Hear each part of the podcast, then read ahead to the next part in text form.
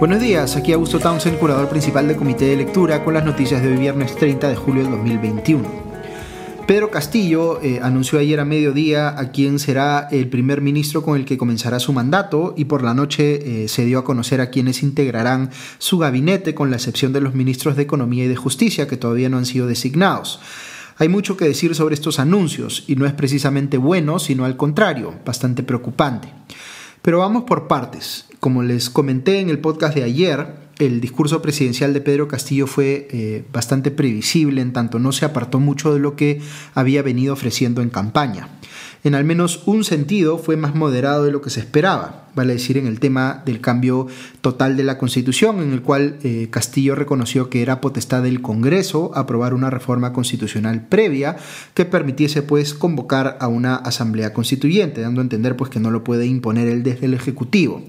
Sin embargo, en la parte eh, económica eh, hubo bastante controversia. Eh, si bien desechó algunas propuestas extremas del plan de gobierno original de Perú Libre, como estatizar empresas o prohibir las importaciones, enfatizó otras muy polémicas como la ampliación de la actividad empresarial del Estado vía Petroperú, el Banco de la Nación y Agrobanco.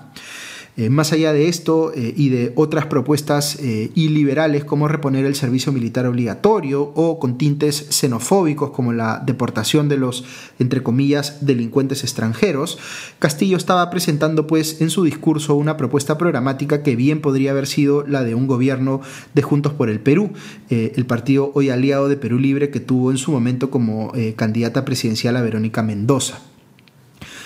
Pero las cosas han cambiado y mucho con los anuncios ministeriales, empezando por la persona elegida para ejercer el cargo de primer ministro, vale decir, el congresista de Perú Libre Guido Bellido. Si antes había preocupación por la posibilidad de que se designara en ese cargo a una persona sobre la cual pesaran cuestionamientos morales muy fuertes, como Roger Najar, la opción elegida parece peor. Bellido es una persona investigada por apología al terrorismo. Yo no soy eh, precisamente un partidario de que exista el delito de apología al terrorismo, pero no por ello deja de ser muy cuestionable, a mi juicio, poner eh, al mando de la presidencia del Consejo de Ministros a una persona que ha eh, celebrado públicamente a una terrorista como Edith Lagos. Ya era muy cuestionable que lo hubiesen incluido en la lista del Congreso de Perú Libre e indignante para una parte importante del país que haya sido elegido como parlamentario. Pero encima de eso, ponerlo como primer ministro es indigerible para muchísima gente, inclusive para buena parte de quienes votaron por Castillo debido a eh, su antifujimorismo, eh, eh, como quienes ya se habían alineado en cierta medida con el oficialismo en el arranque de su mandato.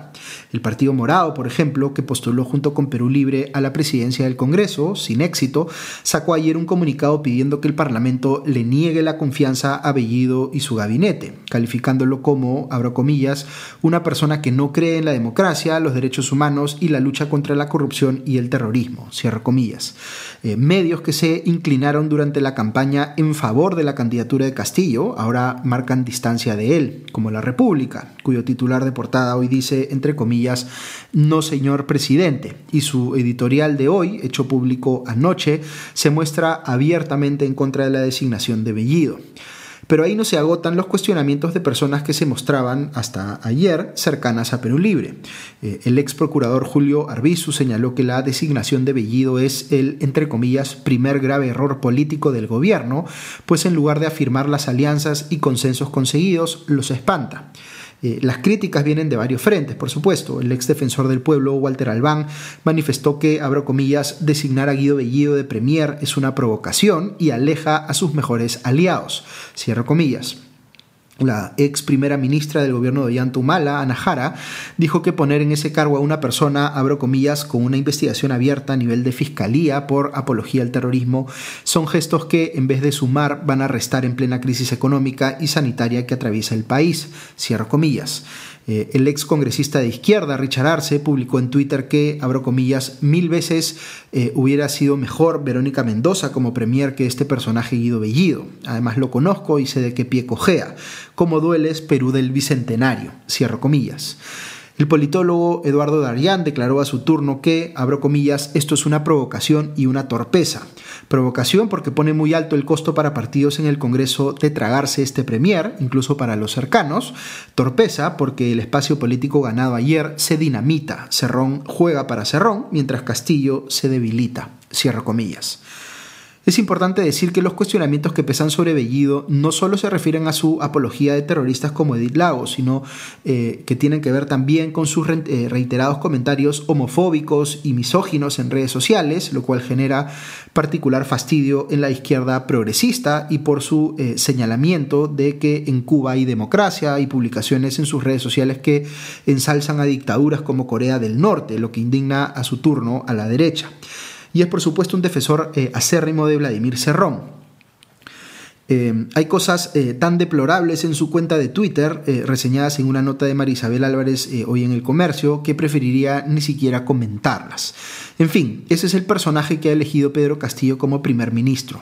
Es un nombramiento que resulta inadmisible, como les explicaba, en múltiples frentes, con la excepción de la cúpula de Perú Libre y de Vladimir Serrón, por supuesto, quien parece haber tenido la voz cantante en esta decisión, rompiendo cualquier expectativa de que Castillo de verdad hubiese querido marcar distancia de él, influido por la participación de cuadros de Juntos por el Perú, como Pedro Franque o personajes como el abogado Aníbal Torres. Eh, aquí ha habido una primera batalla entre el ala serronista, eh, eh, digamos, del gobierno y los invitados un tanto más moderados, y la primera se ha impuesto sobre los segundos, con imágenes que además quedan para el recuerdo, como Franque retirándose cabizbajo anoche del Teatro Nacional, o Torres esperando en la lluvia que parara un taxi para retirarse también de ese recinto, donde minutos después juramentaría un gabinete incompleto. Coincido, sin embargo, con Dariant, eh, a quien cité hace un instante, en el sentido de que esta batalla ganada por Cerrón lo fortalece a él y a su agenda, pero a costa de debilitar a Castillo. Habrá que ver cuántos de sus aliados en el Congreso rompen con Perú libre eh, a raíz de esto que acaba de pasar. El Partido Morado ya lo hizo, como les comenté, podría ocurrir lo mismo con Somos Perú, eh, podría afianzar también al siempre ambiguo Acción Popular, más claramente en el lado de la oposición, y quién sabe qué terminará pasando con Juntos por el Perú Perú. Verónica Mendoza estuvo en la juramentación simbólica de Castillo en la Pampa de la Quinoa en Ayacucho. Eh, y dos personas de su agrupación, su presidente Roberto Sánchez y eh, Anaí Durant, están en el nuevo gabinete. Pero quién sabe cuánta discrepancia interna hay respecto de validar a una persona tan eh, contraria a sus banderas progresistas en lo social como Guido Bellido, y además considerando lo ocurrido con Pedro Franque el escenario de una eventual vacancia se vuelve más probable, pues habrá sin duda un traslado de votos hacia eh, ese lado de la cancha. Voy a comentarles un poco más sobre lo que puede pasar eh, en el Congreso en unos eh, instantes, pero primero quiero mencionar algunas cosas del gabinete que juramentó ayer, muy tarde en la noche, con notorio retraso respecto del programa que se había anunciado y que citaba para las ocho y media pm estando además incompleto, como les decía, porque faltaban los nombramientos de las carteras de Economía y de Justicia, y con un lío en los exteriores del Teatro Nacional porque se dio la orden de impedir el ingreso de la prensa independiente al recinto, lo cual de por sí es extremadamente cuestionable y muestra una vez más eh, eh, una eh, indisposición del gobierno de Castillo a respetar el trabajo y la fiscalización que le corresponde hacer a los medios. Pues bien, se confirmaron eh, algunos nombres que ya venían anticipándose en ese gabinete, como eh, el docente Juan Cadillo en educación, Hernando, eh, Hernando, Ceballos en salud, el abogado Walter Ayala en defensa, Anaí Durante en mujer, la vicepresidenta Dina Boluarte en el MIDIS, Roberto Sánchez en comercio exterior y Héctor Béjar en relaciones exteriores. Sobre este último hubo una suerte de confirmación previa porque un tuit de la Cancillería uruguaya ya lo daba por nombrado luego de una reunión que sostuvo Béjar con el canciller uruguayo Francisco Bustillo. Dicho sea de paso, Béjar es un ex guerrillero, fundador del Ejército de Liberación Nacional, seguidor de Fidel Castro y del Che Guevara, eh, amnistiado en su momento por el dictador Juan Velasco Alvarado. El ex candidato presidencial eh, Ciro Galvez fue designado también eh, como ministro de Cultura. En fin, un gabinete con varios representantes de la eh, izquierda extrema y en general con muy poca o nula experiencia en cargos ejecutivos en el gobierno. Pero más allá de la improvisación o la ausencia de cuadros ministeriales con competencias suficientes eh, y la ya tremenda incertidumbre que deja el hecho de que no esté definido todavía eh, el cargo del ministro de eh, Economía, es evidente pues que este es un gabinete ubicado mucho más a la izquierda que el centro de gravedad del electorado peruano no es un gabinete para buscar consensos y hacer un gobierno de centro, es un gabinete para darle gusto a Vladimir Serrón, que se presenta de momento, como ha reconocido eh, tanta gente, como eh, una provocación deliberada frente al Congreso. provocación que podría tener como finalidad echar a andar una estrategia que busque precipitar una doble negación de confianza para que Castillo pueda disolver justamente al Congreso. Yo no creo que sea 100% seguro que esto es lo que esté buscando Castillo, pero a estas alturas esta posibilidad ya debiera estar claramente descartada y no lo está. Sigue pues eh, eh, estando abierto el camino para forzar una disolución del Congreso y con el despliegue de poder que acaba de mostrar Cerrón, mucha gente va a operar en adelante como si ese fuese el escenario más probable. Y esto no sería irrazonable, pues eh, eh, Perú Libre mismo eh, es quien está subiéndole el perfil a ese riesgo. Y los demás actores políticos tendrán que ajustar sus estrategias de manera correspondiente. Eso significa que el Congreso va a entrar más claramente en modo de tener asegurada la carta de vacancia en previsión de que el Ejecutivo pueda querer doblegarlo con la carta de la disolución. La vacancia, como les decía, se ve ahora más probable por los votos que debe haber perdido el oficialismo en el Congreso con el nombramiento de Bellido.